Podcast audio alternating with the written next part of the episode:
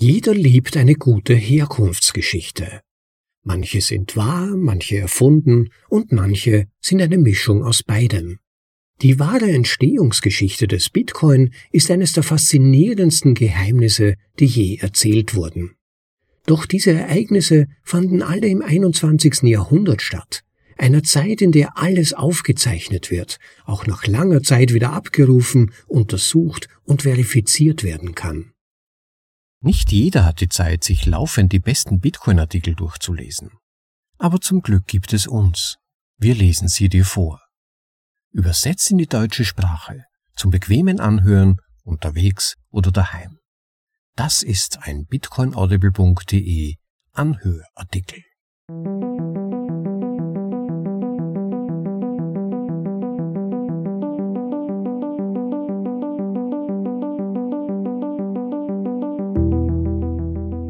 Audioversion des Besten im Bitcoin Space. Für euch in die deutsche Sprache übersetzt und danach vorgelesen zum bequemen Anhören, ob unterwegs oder daheim. Das ist bitcoinaudible.de und willkommen zur Folge Nummer 156. Ja, heute noch rechtzeitig vor den Weihnachten gibt's einen ganz speziellen Text von Thomas Strohlight, dem Bitcoin-Romantiker. Und er erzählt im heute vorgelesenen Artikel eine tatsächlich schöne Geschichte. Eine Geschichte, von der ich gedacht habe, sie könnte sich auch als gute Weihnachtsgeschichte für uns Bitcoin-Freaks eignen. Es geht um die Bedeutung von Bitcoin, die potenzielle Bedeutung von Bitcoin für unser Leben. Wie beeinflusst Bitcoin die Weise, in der wir denken, in der wir an die Welt herangehen? Warum ändern sich so viele Menschen, nachdem sie sich in Bitcoin vertieft haben? Warum sehen so viele Leute Bitcoin als Teil einer spirituellen Reise? Das ist gar nicht unüblich und findet sogar relativ häufig statt. Aber warum passiert das?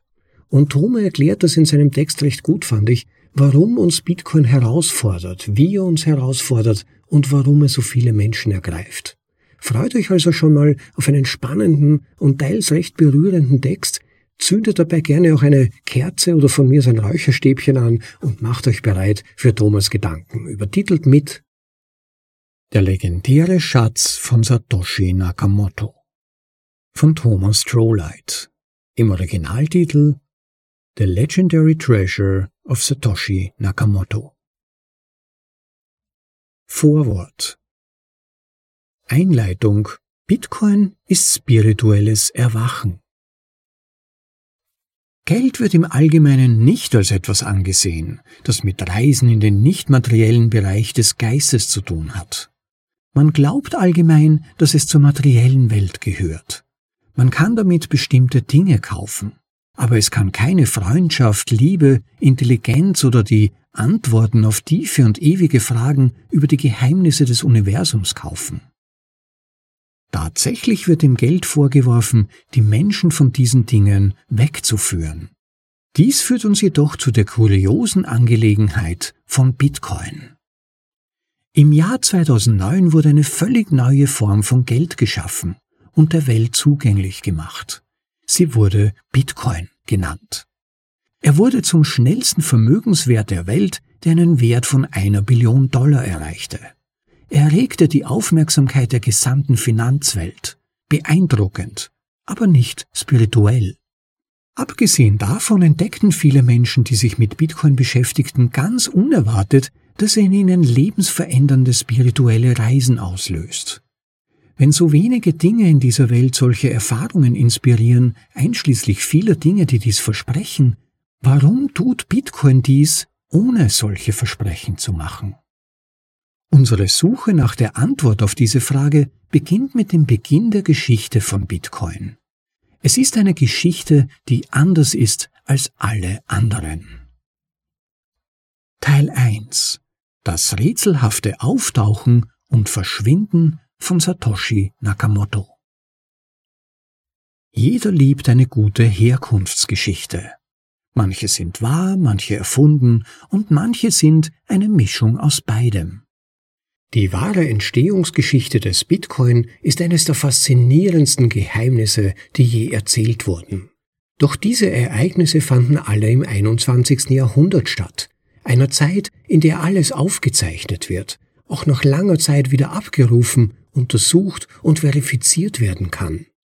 Diese Geschichte geht folgendermaßen. Wir schreiben das Jahr 2008.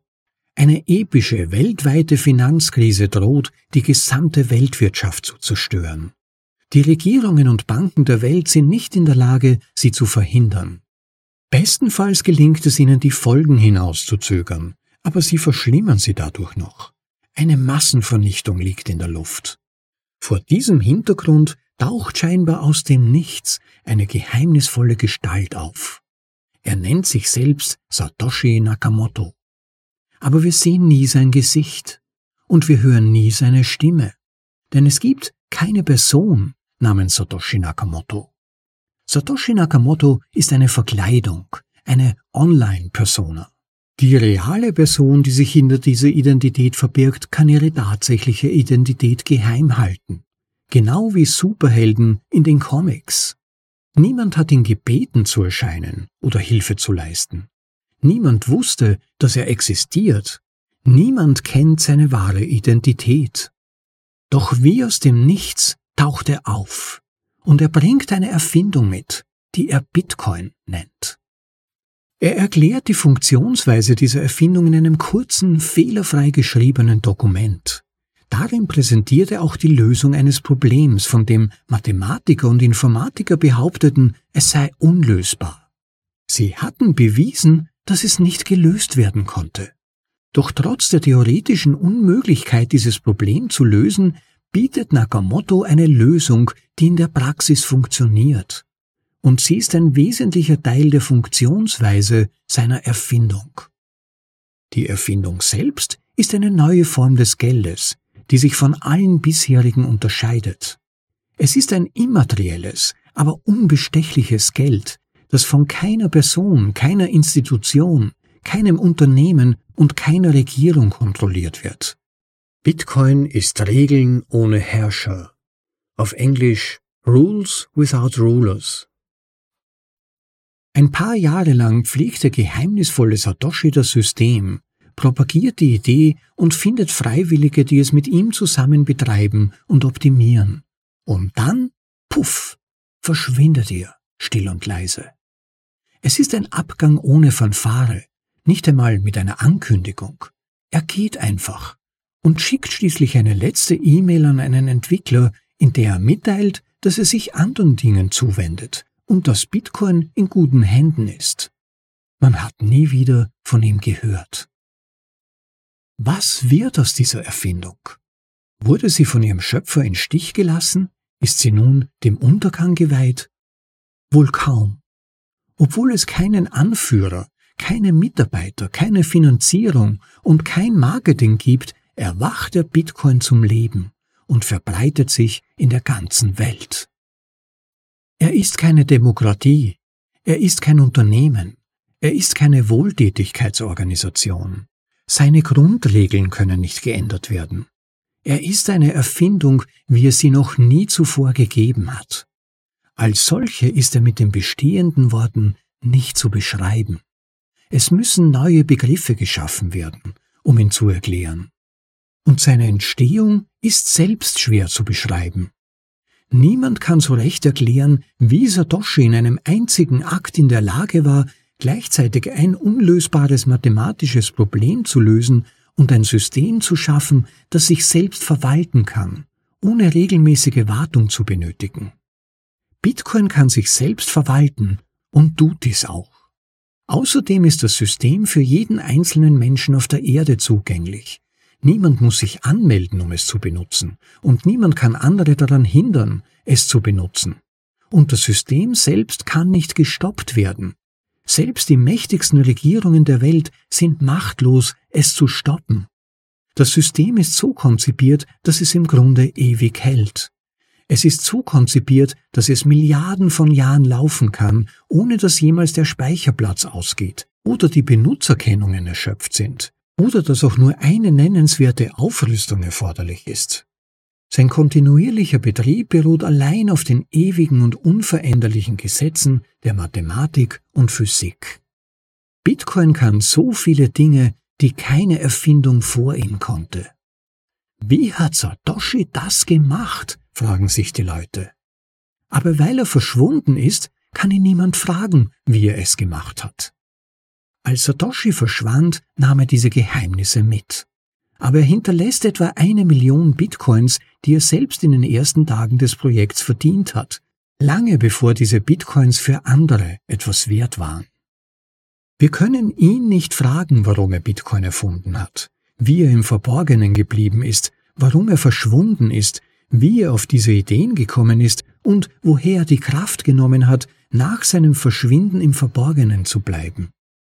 Entweder zu Zeiten, als Bitcoin angegriffen wurde und es so aussah, als ob er seine Hilfe bräuchte, oder als seine Millionen Coins einen Wert von einer Milliarde Dollar und dann zehn Milliarden Dollar erreichten. Wir können nur uns selbst Fragen über Satoshi stellen.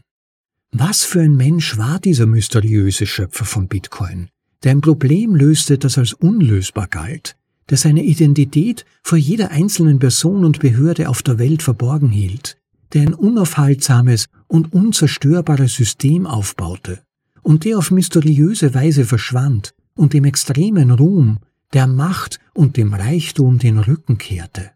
Den Belohnungen, die so viele anstreben. Es gibt mehr Fragen zur Geschichte von Bitcoin als nur die über Satoshi.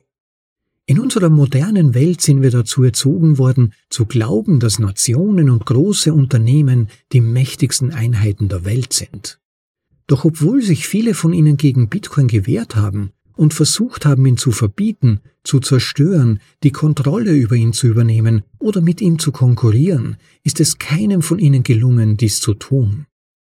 Wie kann Bitcoin überleben, obwohl er so viele mächtige Feinde hat?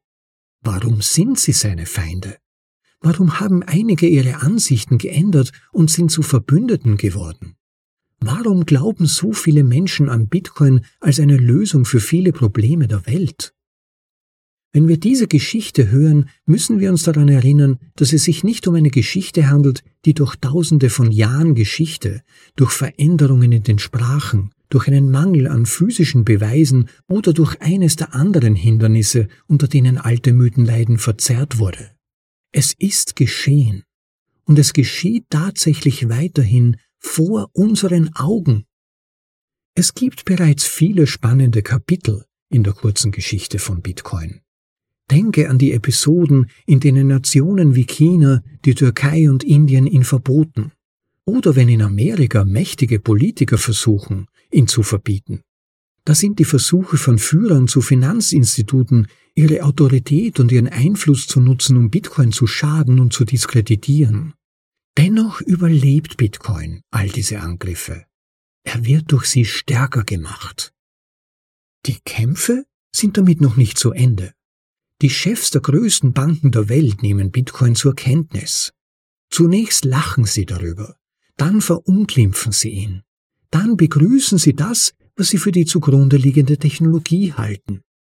Langsam fangen sie an, ihn zu akzeptieren, aber sie bleiben zurückhaltend.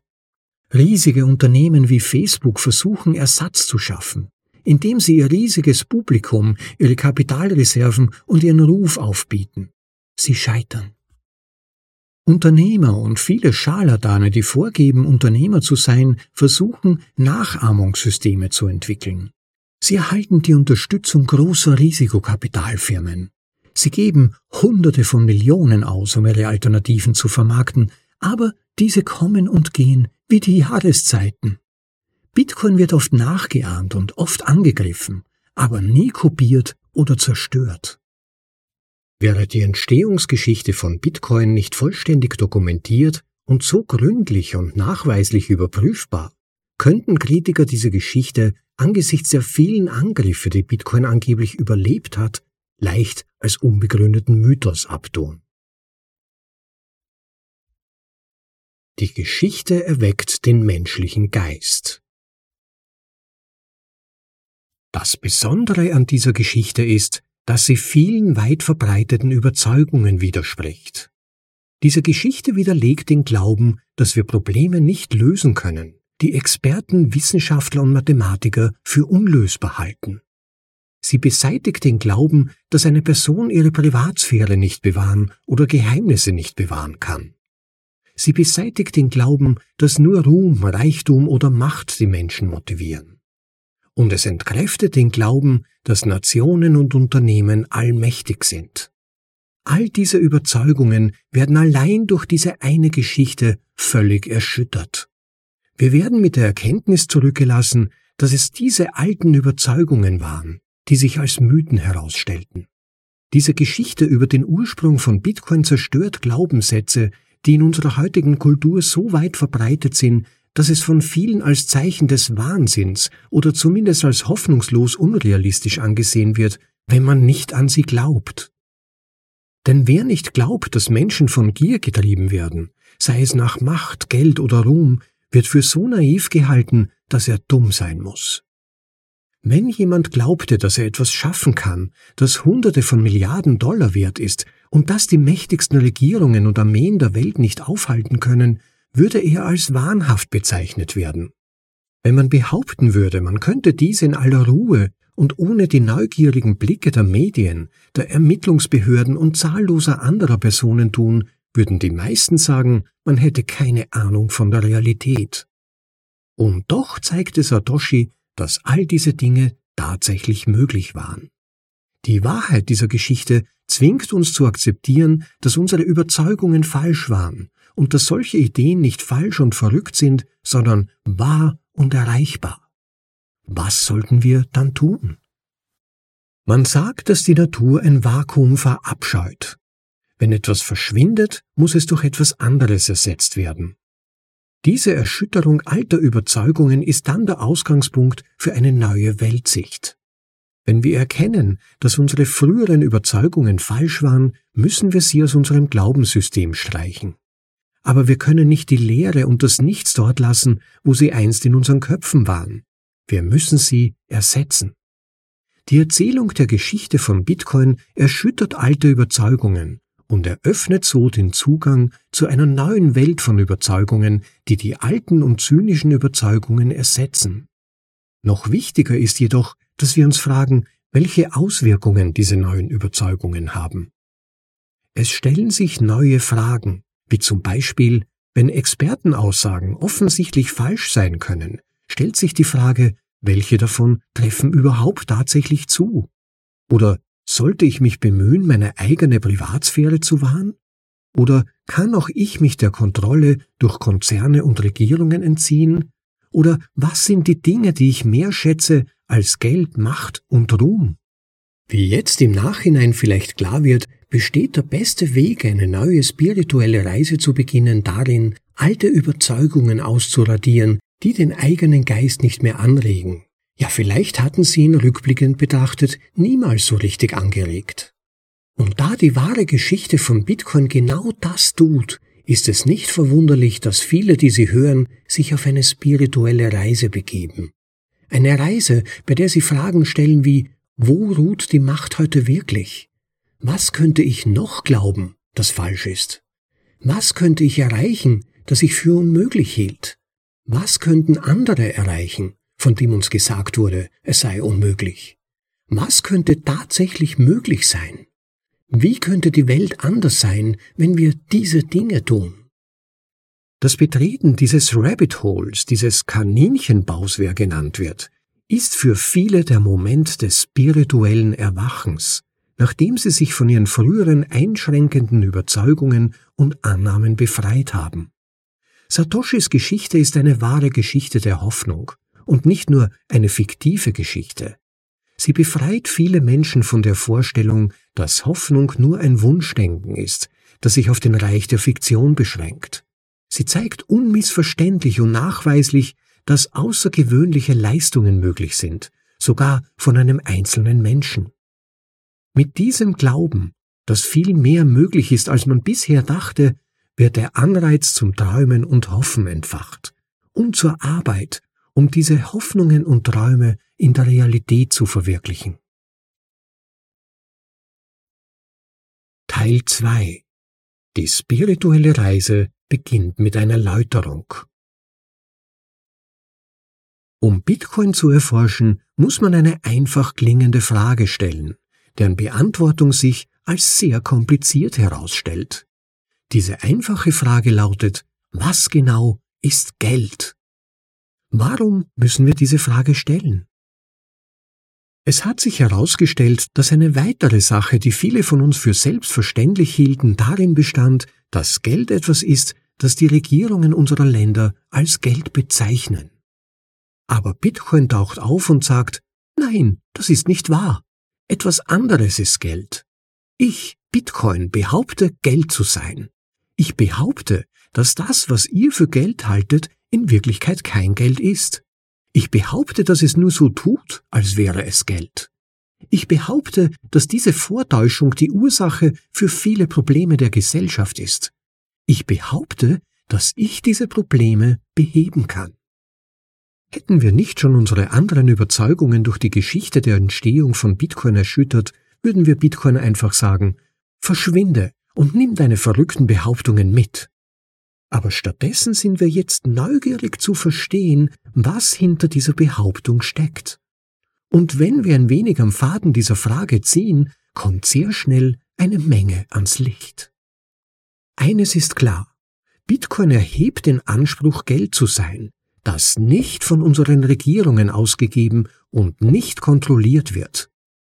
Früher glaubten wir meist, dass Geld von den Regierungen ausgegeben und kontrolliert werden muss.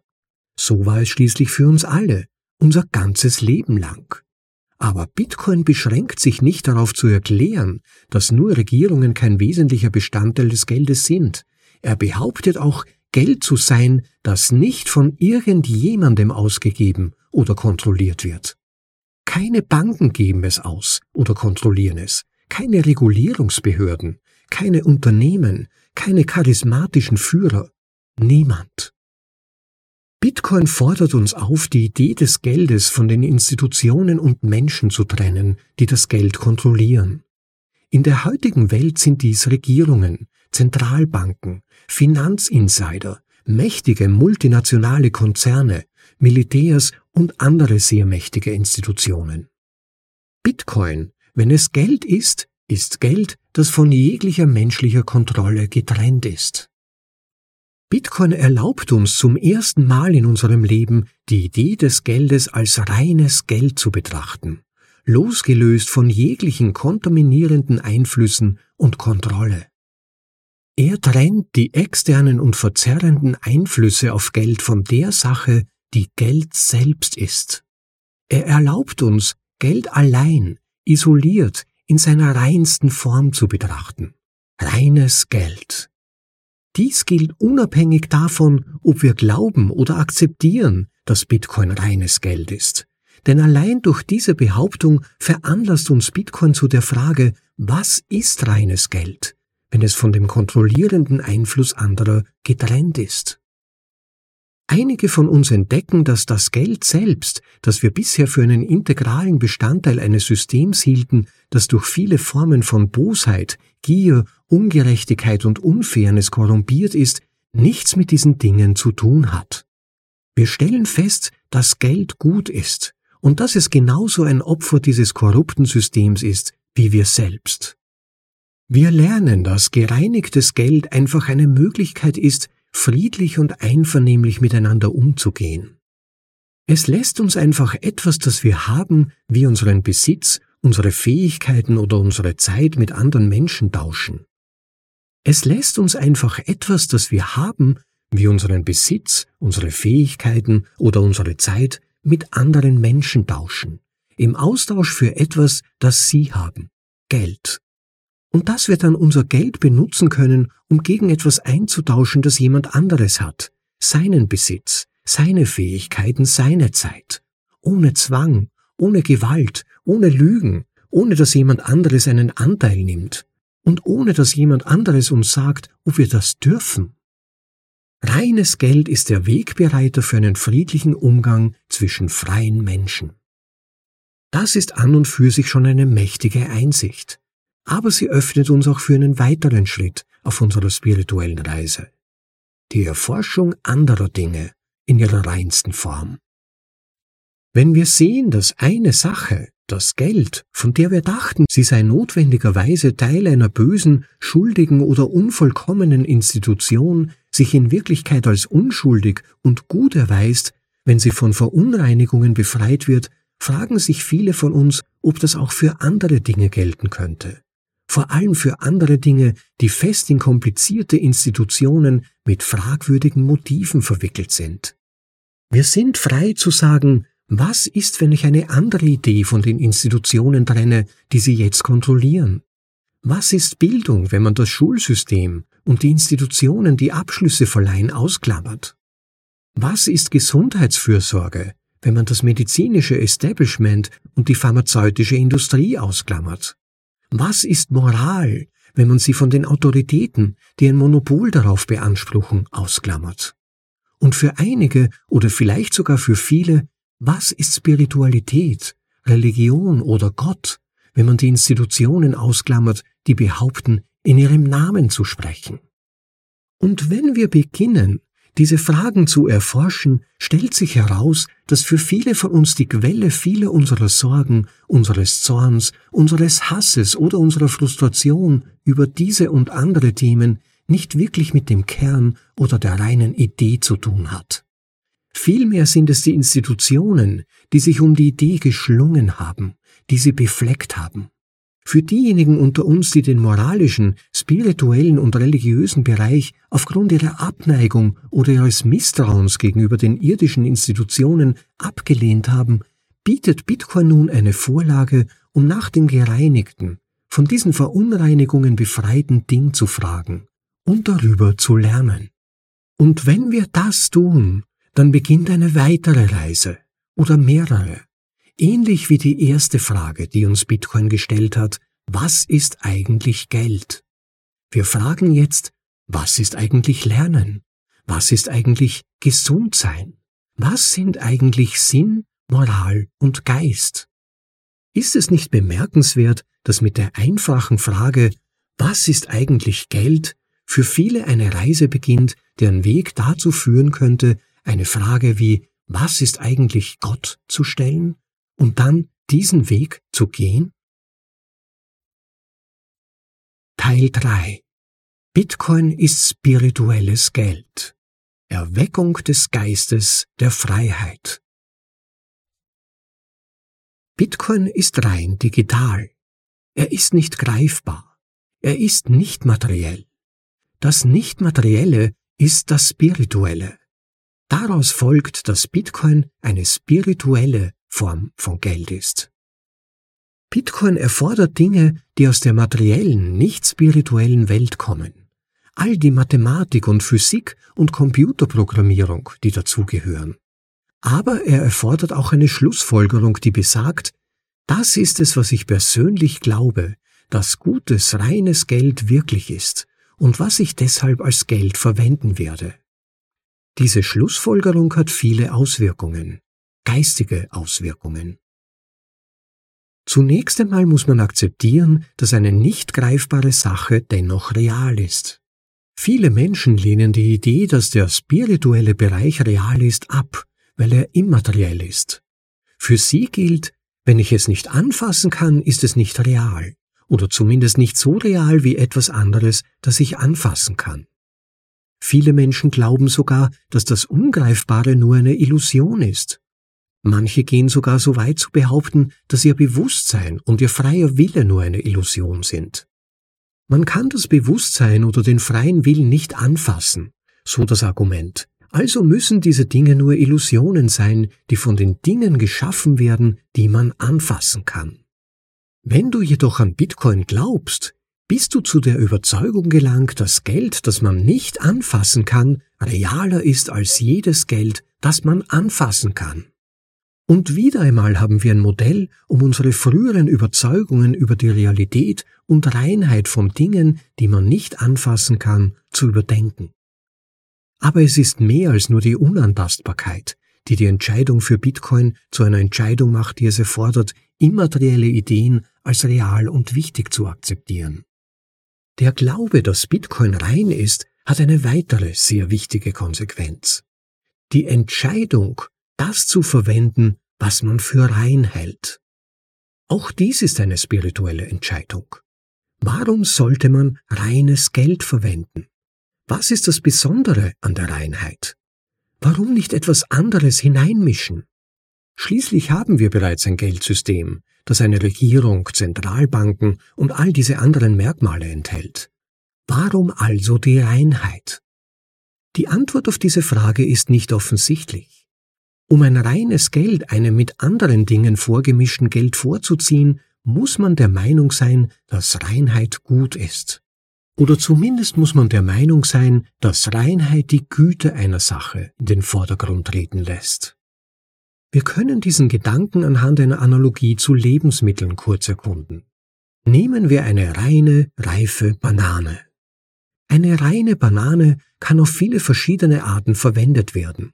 Sie kann pur gegessen, in einen Smoothie gemischt, zu Bananenbrot gebacken, zu einem Bananensplit verarbeitet oder an eine Wand geklebt und als Kunstwerk verkauft werden.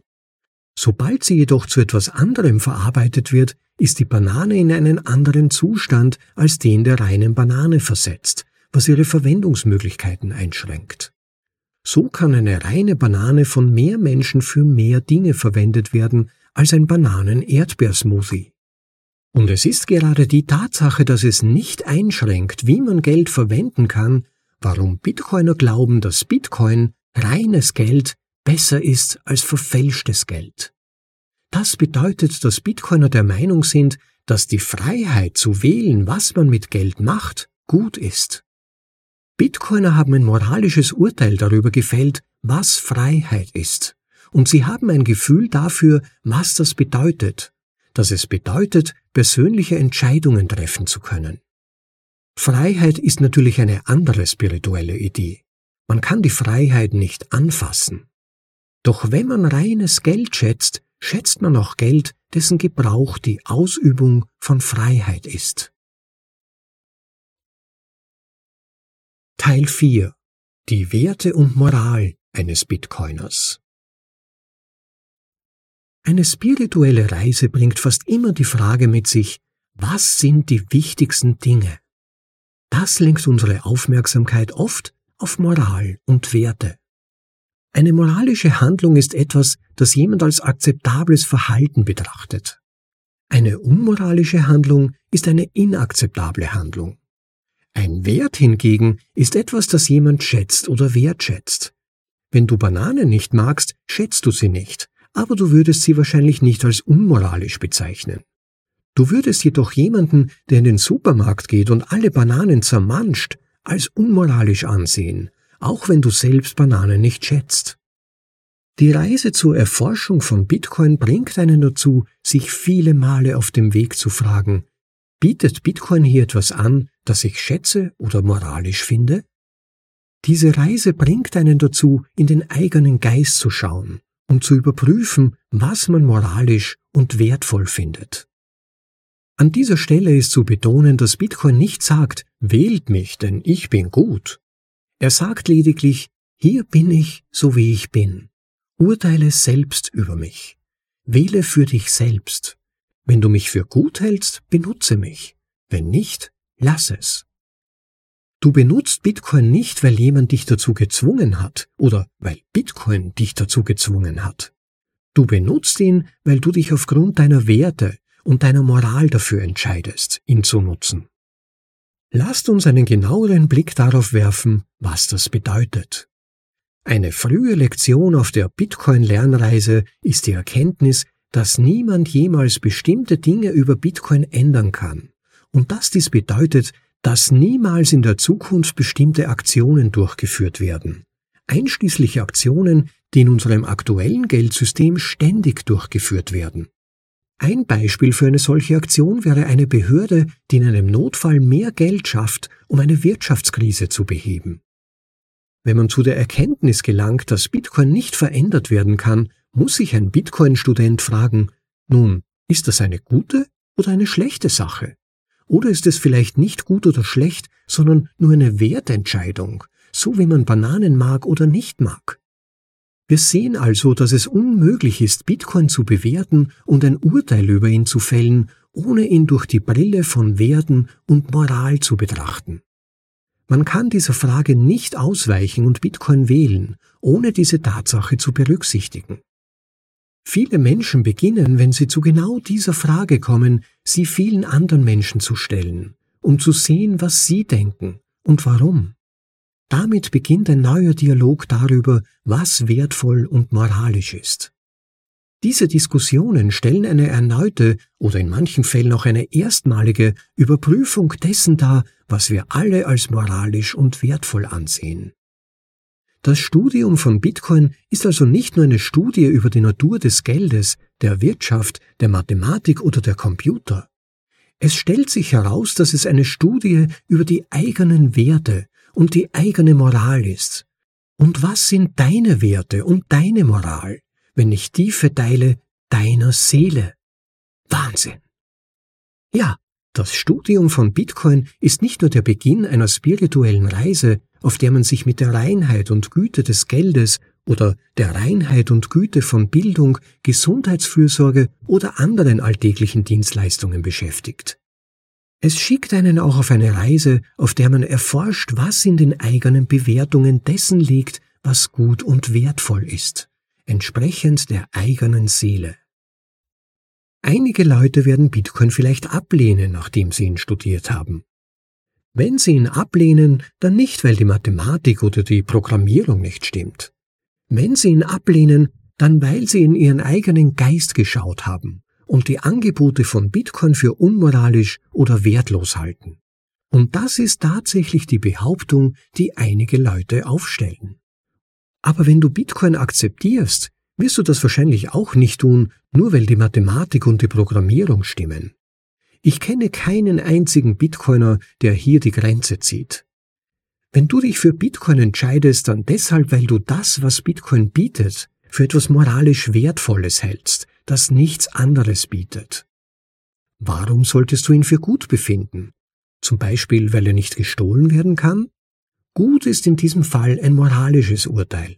Es ist, weil du geistig akzeptierst, dass Stehlen schlecht ist.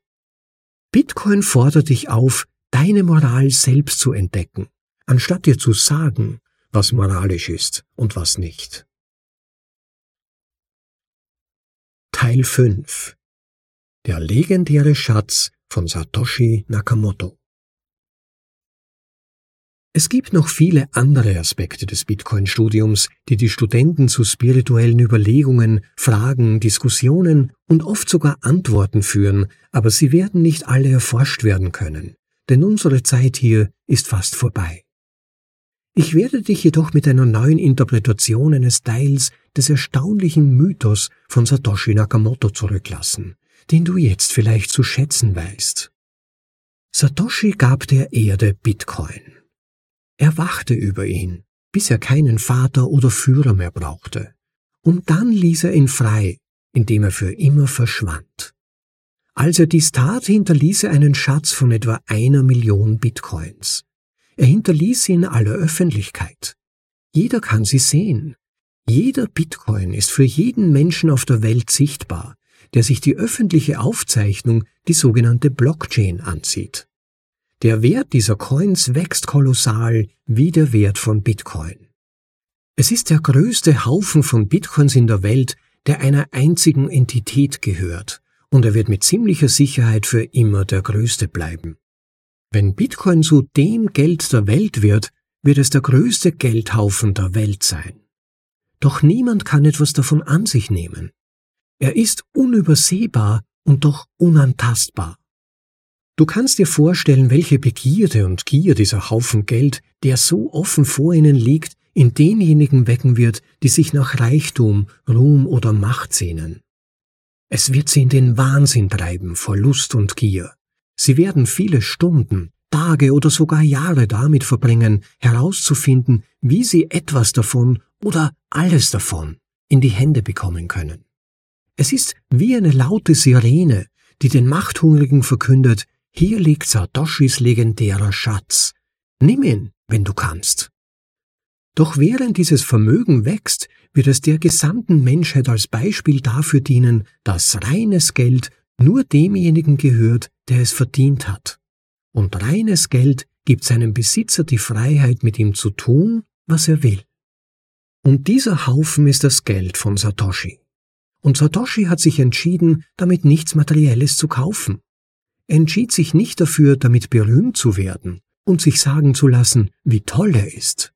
Er entschied sich nicht dafür, ein mächtiger Mann auf der Weltbühne zu werden und die Politik zu beeinflussen, die das Leben anderer Menschen beeinflusst. Stattdessen beschloss er, dieses Geld für einen anderen Zweck zu verwenden. Er beschloss daraus ein ewiges Denkmal zu machen, das dem menschlichen Geist gewidmet ist. Es soll für immer dort stehen, um zu zeigen, dass ein Mensch viele Dinge erreichen kann, die andere für unmöglich erklärt haben. Es steht dort für immer, um zu zeigen, dass ein einziger Mensch sich gegen weit verbreitete Überzeugungen stellen und sie widerlegen kann. Es zeigt, dass ein einzelner Mensch eine Bewegung entfachen kann, die die Notwendigkeit, Gültigkeit und Autorität der mächtigsten Instanzen der Welt in Frage stellt. Es steht da für immer, um zu zeigen, dass ein Mensch tatsächlich Reichtum, Macht und Ruhm opfern kann, um etwas zu schaffen und zu tun, was moralisch gut ist. Es steht dort für immer, um zu sagen, die Menschheit kann gute Dinge schaffen, die für immer Bestand haben. Wenn Bitcoin wächst, wird dies ein Schatz sein, den jeder in der Welt irgendwann in seinem Leben betrachten wird. Dieser Schatz wird Menschen dazu bringen, Bitcoin zu studieren. Vielleicht nur, weil sie von dem gierigen Wunsch nach einfachem Reichtum angetrieben werden, der sie neugierig darauf macht, wie sie in der Lage sein könnten, einen Teil dieses Schatzes zu ergattern. Und wenn dieser Schatz ihre Aufmerksamkeit auf das Studium von Bitcoin lenkt, wird er in vielen von ihnen ihre eigene spirituelle Reise entfachen. Auch sie werden fragen, was genau ist Geld? Was genau ist reines Geld? Was genau ist reine Bildung, Gesundheitsfürsorge, Moral und mehr? Auch Sie werden sich fragen, wer bin ich? Was genau bin ich? Was ist das reine Ich? Was tue ich mit meiner Zeit und meiner Energie?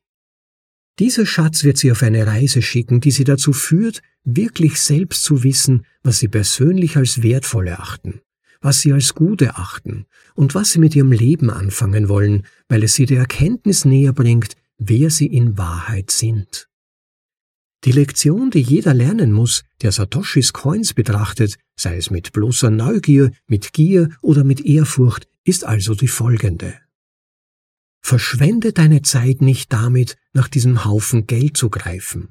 Denn wenn du das tust, wirst du deine kostbare Zeit auf der Erde verschwenden. Dieses Geld gehört nicht dir und es gehört nicht dem reinen Du. Dieses Geld ist in Wirklichkeit nicht der wahre Schatz von Satoshi Nakamoto. Dies ist lediglich ein unbestechliches Denkmal, das dem wahren Schatz Tribut zollt. Der wahre, legendäre Schatz von Satoshi Nakamoto hingegen ist tatsächlich für dich verfügbar. Und er ist für jeden verfügbar. Er ist ohne finanzielle Kosten verfügbar. Der wahre legendäre Schatz von Satoshi Nakamoto sind die Entdeckungen, die du auf deiner persönlichen spirituellen Reise machen wirst, um herauszufinden, was wahr ist, was rein ist, wer du bist und was du mit deiner kostbaren Zeit machen wirst, weil du sie für wertvoll und gut hältst. Es ist die Entdeckung des unschätzbaren Schatzes, der das reine, authentische, unverfälschte Du ist. Ein Schatz, der seltener und kostbarer ist als jeder andere, der jemals existieren wird. Das war der legendäre Schatz von Satoshi Nakamoto von Thomas Strohlight. Vielen Dank an Thomas Strohlight für diesen schönen Text. Ja, vielleicht ein paar Gedanken noch dazu. Was ich immer faszinierend an Bitcoin fand, ist, dass eigentlich keines der Elemente von Bitcoin wirklich neu ist. Es hat sie alle schon gegeben. Wir haben diese Thematik zum Beispiel auch schon in der Vorlesung von Gigis wunderbarem Text Bitcoin ist eine Idee berührt. Das war Vorlesung Nummer 4. Aber wie Satoshi es kombiniert hat und was er daraus gemacht hat, das war bahnbrechend, das war einmalig, etwas völlig Neues. Etwas, das unsere Wahrnehmung über einiges, das wir gewohnt waren und über das wir feste Konzepte gehabt haben, auf den Kopf gestellt hat. Vergleichbar zum Beispiel mit der Erfindung des Motors. Plötzlich konnten Menschen lange Strecken in kurzer Zeit zurücklegen. Oder dem Buchdruck. Plötzlich konnten sich Menschen selbst Informationen verschaffen und es haben sich ihnen ganz neue Blickwinkel auf die Welt eröffnet dadurch. Oder zum Beispiel die Entwicklung bzw. Entdeckung der Psychotherapie bzw. damals in den Urzeiten der Psychoanalyse durch den guten alten Sigmund Freud. Auch hier wieder hat sich ein völlig neuer Blick eröffnet, und zwar in diesem Fall auf den Menschen selbst. Und auch bei Bitcoin war es so ähnlich wie bei der Entwicklung des Motors, des Buchdrucks und so weiter, eine Kombination aus schon bisher bekannten Elementen auf eine völlig neue Weise, die diesen Durchbruch ermöglicht hat und die auch den Menschen, die diese Tools nutzen, einen völlig neuen Blick auf die Welt eröffnet hat. Und seit der Entdeckung von Bitcoin, man kann sie wirklich als Entdeckung bezeichnen, denn es war ein Durchbruch, zum Beispiel die Lösung für das bislang als unlösbar geltende Problem der byzantinischen Generäle. Wer darüber ein bisschen mehr hören möchte, ich habe es in Vorlesung Nummer 73 und Vorlesung Nummer 96 genauer erklärt. Aber auch noch vieles andere muss seit der Entdeckung von Bitcoin neu gedacht werden. Zum Beispiel als meiner Ansicht nach wichtigste und grundlegendste Frage, was ist Geld überhaupt? Zum Beispiel auch die Frage, wie funktioniert der Staat und wie hängt der Staat mit dem Geld zusammen? Und viele, viele Fragen mehr.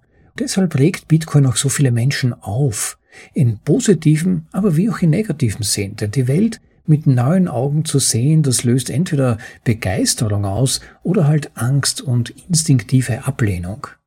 Am besten funktioniert es meiner Beobachtung nach, wenn man mit neugierigem Blick an Bitcoin herangeht, mit einem Entdeckerblick. Was könnte da drin stecken? Was ist für mich ein neues Konzept? Was davon kann ich mir gar nicht vorstellen, aber warum wird es so geschrieben oder behauptet? Welche Möglichkeiten könnte eine solche Technologie eröffnen? Und plötzlich eröffnen sich dann tatsächlich neue Perspektiven, ein neuer Blick auf die Welt. Und je mehr wir uns darauf einlassen, umso weniger funktionieren die alten Blickwinkel und Überzeugungen. Und deshalb lehnen so manche Leute Bitcoin auch ab. Sie spüren, dass sie so vieles, was sie zum Teil ein Leben lang geglaubt haben, plötzlich hinterfragen müssten. Dass viele ihrer Überzeugungen einfach zusammenbrechen würden. So bleiben Sie dann lieber bei vorgefertigten Konzepten, die Sie kennen. Oder irgendwo im Internet dazu finden, weil man dann halt schnell nachsieht. Was denken andere über Bitcoin? Und natürlich biegt man sich dann mit starken Vorurteilen, instinktiven Vorurteilen ausgestattet, vor allem die negativen heraus. Es ist ein Bonzi oder Bitcoin kann nicht weiter an Wert zunehmen, weil alle Spekulanten ja schon drin sind. Oder Bitcoin hat keinen intrinsischen Wert und so weiter. Sie wollen das Thema nur geistig entsorgen und danach in eine Schublade ablegen, damit Sie danach so weiterdenken und weiterleben können wie schon vorhin. Und was das betrifft, ist eben die Geschichtenerzählung so wichtig. Wir hatten das schon mal in einer der Vorlesungen, ich glaube Vorlesung Nummer 83 oder 106 war es über Orange Peeling jedenfalls, dass Geschichten so viele Blickwinkel haben können, auch die ganz persönliche Geschichte mit Bitcoin, warum jemand Bitcoin für sich entdeckt hat, was jemanden daran begeistert hat.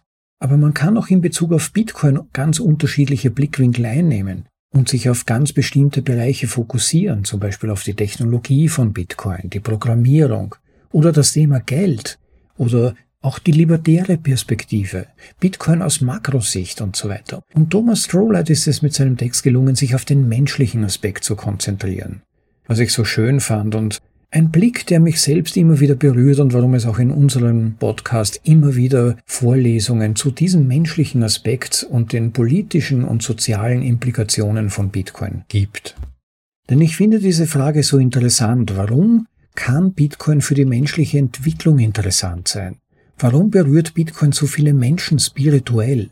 Von diesem individuellen Level aus kann man dann auch Rückschlüsse auf ganze Gesellschaften, ja sogar die weltweite Ökonomie ziehen.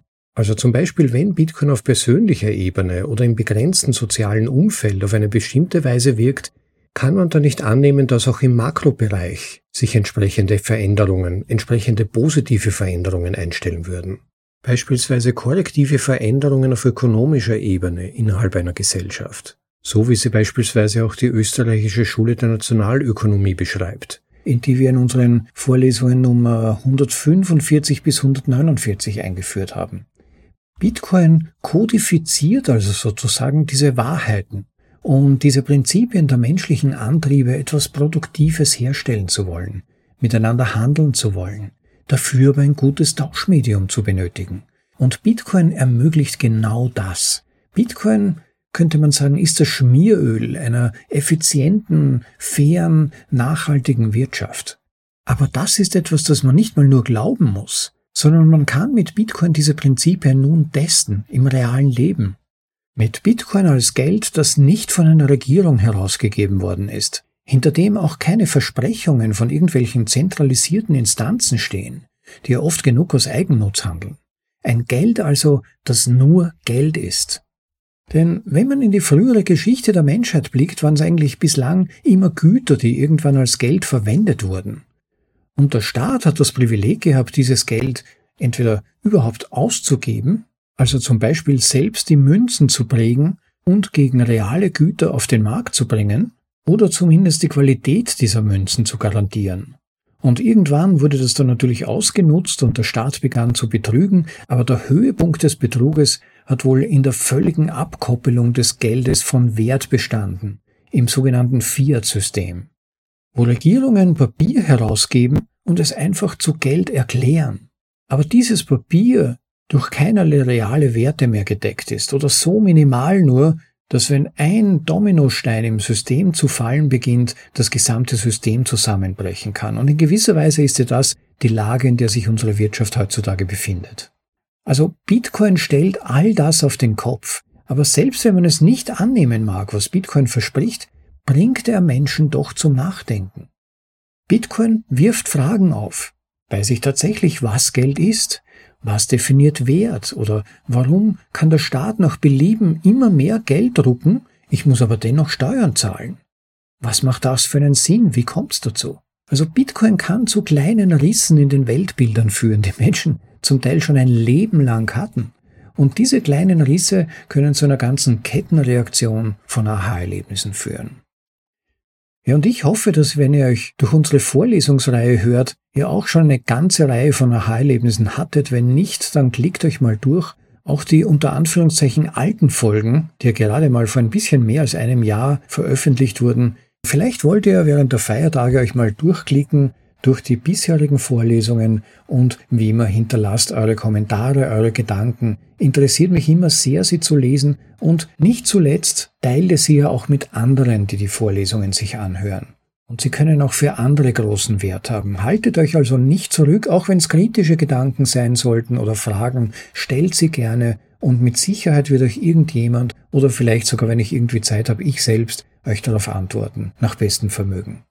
Ganz, ganz toll wäre es natürlich auch, wenn ihr uns Sites schicken könnt, den Podcast also mit einem Betrag eurer Wahl unterstützt. Falls es jemand von euch noch nicht kennt, es gibt ja das sogenannte Value for Value Prinzip, das gerade in einer potenziellen Bitcoin-Wirtschaft ganz, ganz wichtig ist. Und es drückt aus, dass wenn man Wert durch etwas erfährt, wenn etwas für einen selbst sich wertvoll anfühlt, dass man dann auch Wert zurückgibt. Wenn man das Gefühl hat, dass das Angebot auch geschätzt wird, Menschen positives Feedback geben oder eben auch ganz konkrete Anerkennung durch ein bisschen übermittelten Wert in Form von Sites oder anderen Formen der Unterstützung, die ihr von unserer Website ganz unten im Link Unterstützung findet. Wenn auf solche Weise auch etwas zurückgegeben wird, dann weiß man, das Angebot wird geschätzt und wirft sich wieder rein für die nächsten Folgen und Vorlesungen für euch. Ich bin sicher, ihr könnt das nachvollziehen. Insofern, wer ein bisschen Weihnachtsmann oder Christkind spielen möchte, sendet uns bitte Sites. Einen Link dazu gibt es direkt im Begleittext zu dieser Episode. Klickt da drauf und schickt uns welche, das wäre wirklich nett. Ja, und last but not least, wenn euch dieser Podcast gefallen hat, vergesst bitte keinesfalls den Like-Button zu klicken. Insbesondere folgt uns bitte auch auf YouTube. Wir haben ja nach wie vor das Ziel, möglichst bald die 1000 Follower zu erreichen. Das ist wirklich eine harte Nuss, wie sich herausgestellt hat. Insofern teilt bitte diese Folge, teilt die Existenz dieses Podcasts mit anderen, macht andere darauf aufmerksam und folgt uns bitte auch auf YouTube, damit auch Google endlich mal ein paar Rappen herausrücken muss und nicht nur von der Werbung ganz alleine profitiert. Hat euch also diese kleine Bitcoin-Weihnachtsgeschichte gefallen, teilt sie bitte auch in euren Gruppen, teilt sie auf Social Media, vielleicht haben sie auch für jemanden anderen einen Wert oder vielleicht sogar führen sie den einen oder anderen zu Bitcoin. Das würde mich echt riesig freuen. Ja, damit mal Schluss für heute. Ich hoffe, die Vorlesung hat euch gefallen. Vielen Dank nochmal an Thomas Strohleit. Ich liebe seine Texte. Jeder von ihnen hat großen Tiefgang. Ihr findet ja auch noch weitere Vorlesungen von seinen Texten in unserem Podcast. Schaut da mal rein, sucht einfach nach Strollite und ihr findet davon einige. Euch wünsche ich schöne Feiertage, hoffentlich sehr erholsam. Ich hoffe, ihr könnt sie genießen, so wie auch das Leben an sich. Habt eine gute Zeit und ich freue mich, wenn ihr beim nächsten Mal wieder dabei seid. Ciao, euer Rob.